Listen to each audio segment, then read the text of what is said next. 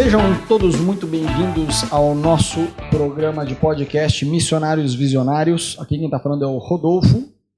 A Ana. A Kathleen. E o Rafa. Rafael. Muito bem. Bom, a gente é da Igreja Amor Sem Limites aqui em Buenos Aires e a gente está fazendo toda semana um podcast de, de, diferentes assuntos com essa questão de como que é ser missionário na Argentina, principalmente em Buenos Aires, que é a cidade onde a gente mora, né? É... Amada, Amada, Buenos Aires. Buenos Aires. Não devia ser Buenos Aires, devia ser excelente. excelente Buenos Aires. Excelente Aires. Excelente Aires. É, então, é, a gente já falou alguns podcasts anteriores sobre comida, como que é essa questão da alimentação aqui, sobre política e etc. E hoje a gente vai falar sobre a economia na Argentina, que é um caos, é um caos. Conta aí um pouquinho, amor, como que é essa questão da inflação aqui na Argentina? Então, aqui na Argentina você tem que vir preparado para viver uma coisa que você nunca viveu no Brasil, que é que você vai perder a noção de quanto custam as coisas de tão rápido uhum. que as uhum. coisas sobem. Uhum. Então, por exemplo, eu até hoje sei dizer mais ou menos quanto custa uma garrafa de Coca-Cola no Brasil. E já faz quatro anos que eu não moro do Brasil, mas eu imagino que não é tão diferente do que eu tenho na cabeça. Aqui, Sim. quando a gente mudou para cá, para vocês terem ideia, o ônibus custava 1,10. E hoje o ônibus custa 6,50. Em pesos. Em quatro anos. Pesos. pesos. Então você vai perdendo a noção. Não é que você vai no mercado e um pacotinho de salgadinho custa 30 pesos e depois de um ano custa 33 e depois Sim. custa 36. Você vai custa 30, dois meses depois custa 40 e depois você vai seis meses depois custa 57. Então você já não sabe, por exemplo, te falam 100 pesos e você fala, cara, o que é 100 pesos? Eu já perdi a referência porque as coisas sobem numa velocidade muito alta. Uhum por uma cultura de inflação que, pelas dúvidas, como tem inflação, a gente já vai subindo para a gente evitar ficar para trás. Sim. Sim. E tem uma inflação, vamos dizer, a ver, o a ver, aqui já pegou, né? A ver, a ver, a gente vai fazer um só sobre idioma, tentar dar muita risada. Mas tem uma coisa meio bizarra, que é assim, tem a inflação pela realidade econômica do país, mas tem uma inflação que é mais bizonha ainda, que é do, do, do, do, É a preventiva. Que é a preventiva. Sim. Vamos dizer assim, que o próprio povo gera a inflação. Sim. Quando a gente não escuta falando isso, eles me matam, mas é verdade. Que rola Sim. aquele medo, e eu entendo o medo deles. Porque realmente eu tô com medo. Quando você vem morar aqui, você... não, mas Deus ele é bom, ele sustenta, ele nos guarda, né, do caos Sim. que é o país. Mas a economia do país é um caos.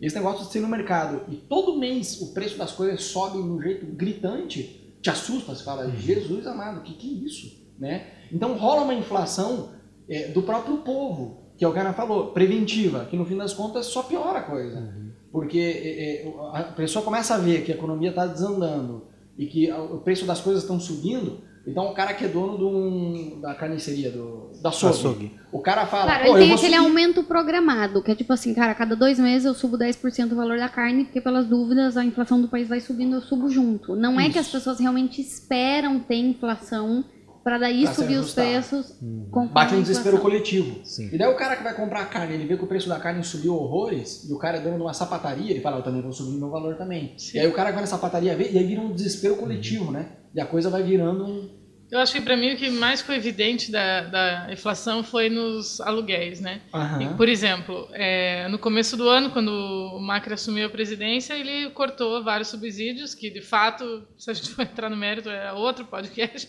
Sim. Eram um pouco desnecessários para gás, para luz, para água, enfim. Sim. E vamos supor que você pagava uma conta de 50 pesos e passou a ser 200 pesos. O que era realmente muito barato. O que era muito barato. Na verdade, se a gente comparar com o Brasil, continua claro, barato. Continua barato. Mas as pessoas, vamos supor que então você tinha uma conta que era 50 pesos e passou a ser 200 pesos. Ainda é um valor como se fossem 50 reais, não é tão caro. Uhum. Mas, em contrapartida, o aluguel que custava 5 mil passou a ser 8 mil. Uhum. E por quê? Não tem nada a ver com o governo. Sim. Foi o desespero do proprietário em ver que as Sim. contas iam subir Sim. e jogou tudo lá em cima.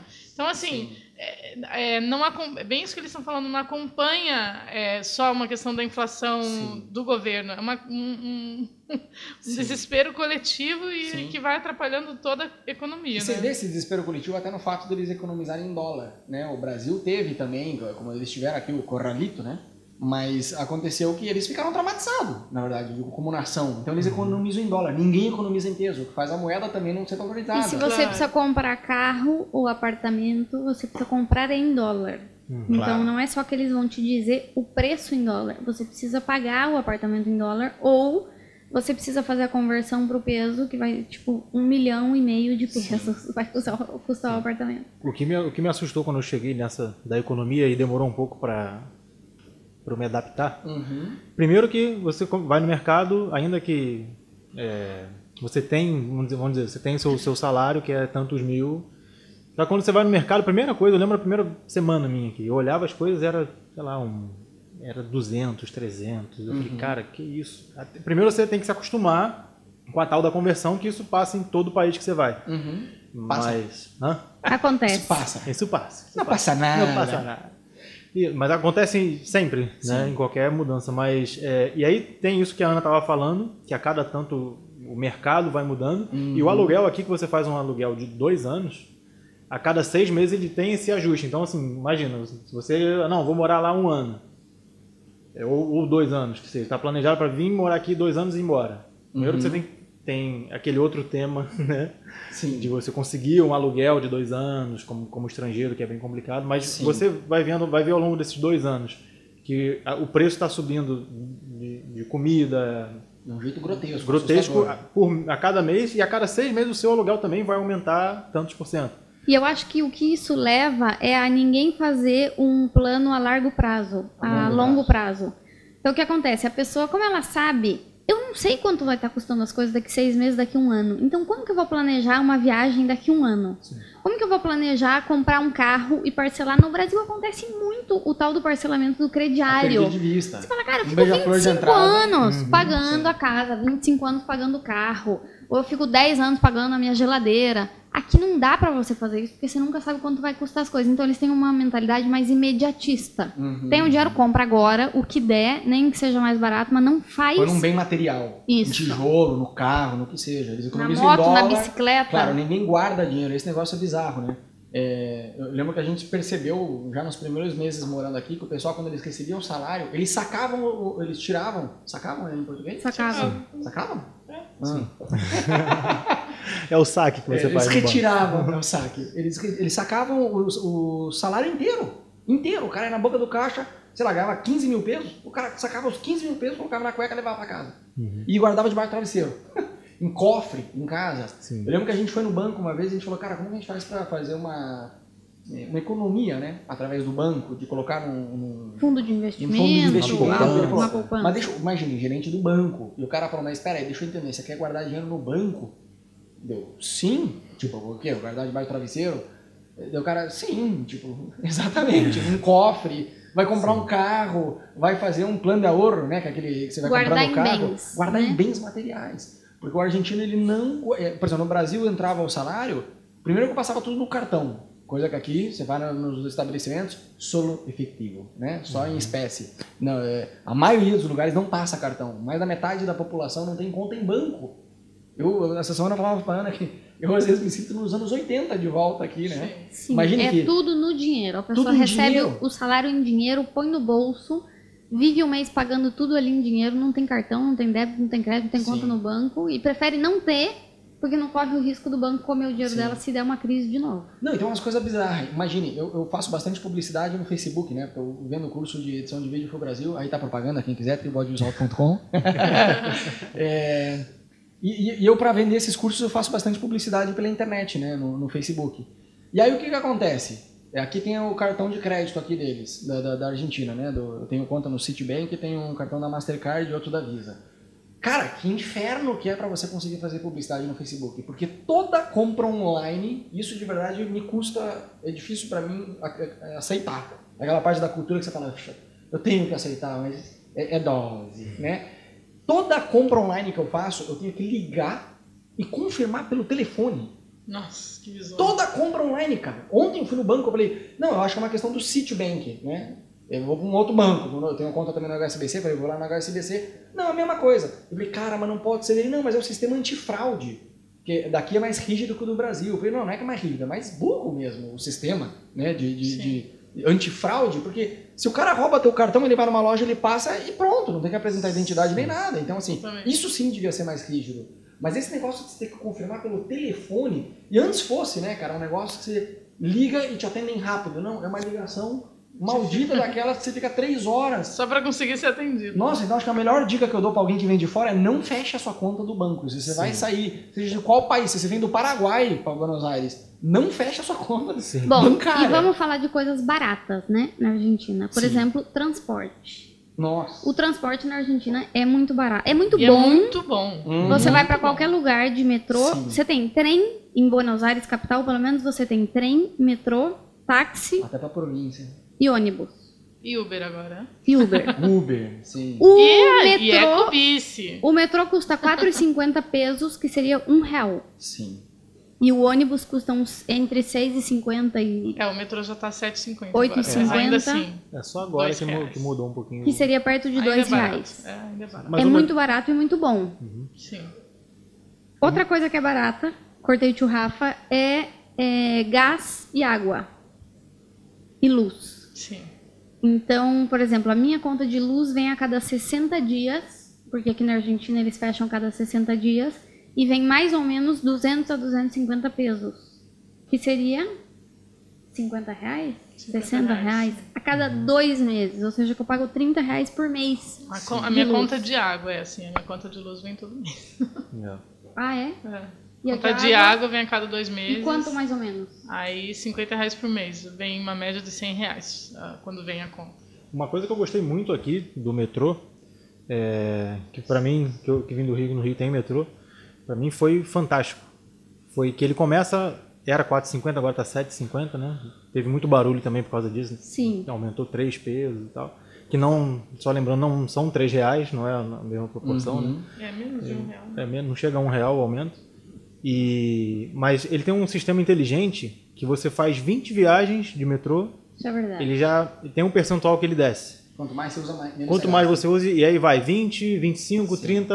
é, por exemplo, eu lembro que quando estava 4,50, eu começava pagando 4,50 e ia pro trabalho, ia fazer alguma coisa e tal. Conforme passava o limite que ele eu chegava a pagar 2,70.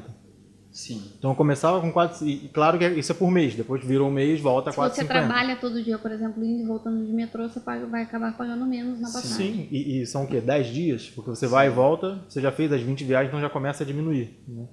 E, uma- Sim, e é engraçado que tem umas coisas meio bizarras assim da economia, né? Tipo assim, além dessa questão de do, do- deles sacarem todo o salário e de não passar cartão, da maioria dos lugares ser somente em dinheiro, eles também fazem muito investimento fora. Tem muita argentino que guarda dinheiro no Uruguai. Outro dia eu estava lendo que o valor chegava a se corresponder a 15% do PIB do Uruguai, imagina.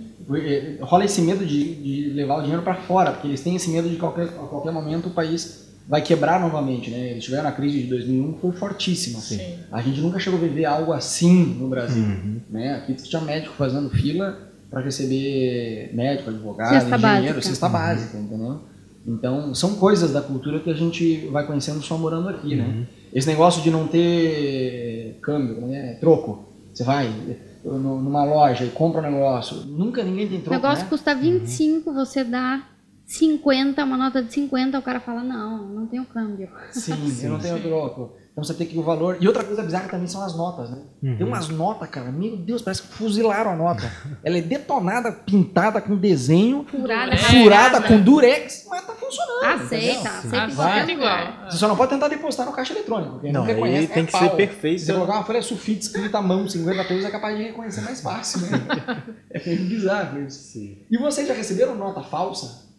Não. Graças a Deus. Não. Ou nunca. recebemos e não nos É. demos conta. É, Assim, eu- ou nenhum comerciante reclamou. sim. Sim. Tem esse negócio aqui na Argentina, até quem está nos escutando quiser ver, na internet você pode buscar no YouTube um documentário que se chama Buenos Aires, Capital do Delito. É um programa da National não, da Discovery Channel que eles fizeram de, das principais cidades turísticas do mundo, mostrando os principais golpes. Cara, bilhete falso aqui tem muito, tem muito. Só que é tão bem feito em alguns casos que eh, eu li um livro que o cara falava que nem a polícia sabia diferenciar o verdadeiro do falso. Resumindo, se você tem chamado para Argentina, ora bastante, creia Economiza que Deus vai muito. ser seu provedor, porque É. Ele é e Ele te dá todos os recursos que você precisa a despeito das dificuldades do país. É verdade. Sim, Economiza muito, traz em dólar. E uma coisa tranquila aqui, por outro lado, assim, eu acho que é um pouco de estagnação também, mas querendo ou não, tem um lado mais estável. Que aqui não rola muito demitir. Assim, Óbvio que tem, dependendo da empresa, principalmente se não é nacional, se é multinacional, com uma cultura mais de fora, até tem. Mas, de uma forma geral, o poder dos sindicatos aqui é muito grande, né? Uhum. Então acontece muito isso com o cara, por mais que ele não faça um bom trabalho, ele não vai ser mandado embora. Principalmente se ele for um delegado. Por lei, ele é proibido de ser mandado embora. Então são diferenças que a gente vê que afetam a economia do país e a forma de trabalhar e etc, né? Isso, querendo ou não, tem um lado positivo que proporciona mais estabilidade para quem vem trabalhar aqui, mas por outro lado também é muito difícil de se entrar no mercado de trabalho, né? Sim. Sim. Assim, não é igual ao Brasil que você justamente por causa disso, como tem essa proteção dos sindicatos, não tem esse job rotation, né? Não tem esse, essa, essa mudança de, de, de emprego assim. É comum você ver um cara de 30 anos que trabalha 20 anos na mesma empresa, 15 anos na mesma empresa, Sim. né? São diferenças que existem. Bom, gente, esse foi o podcast de hoje sobre economia na Argentina. Ah, se você quer ser missionário aqui, lembre-se que você serve o El Shaddai, o Deus Todo-Poderoso. Você precisa lembrar disso quando você estiver morando aqui. Então é isso, não se esquece de entrar lá no nosso site amorsemlimites.tv e ficar ligado nos próximos podcasts. Deus te abençoe.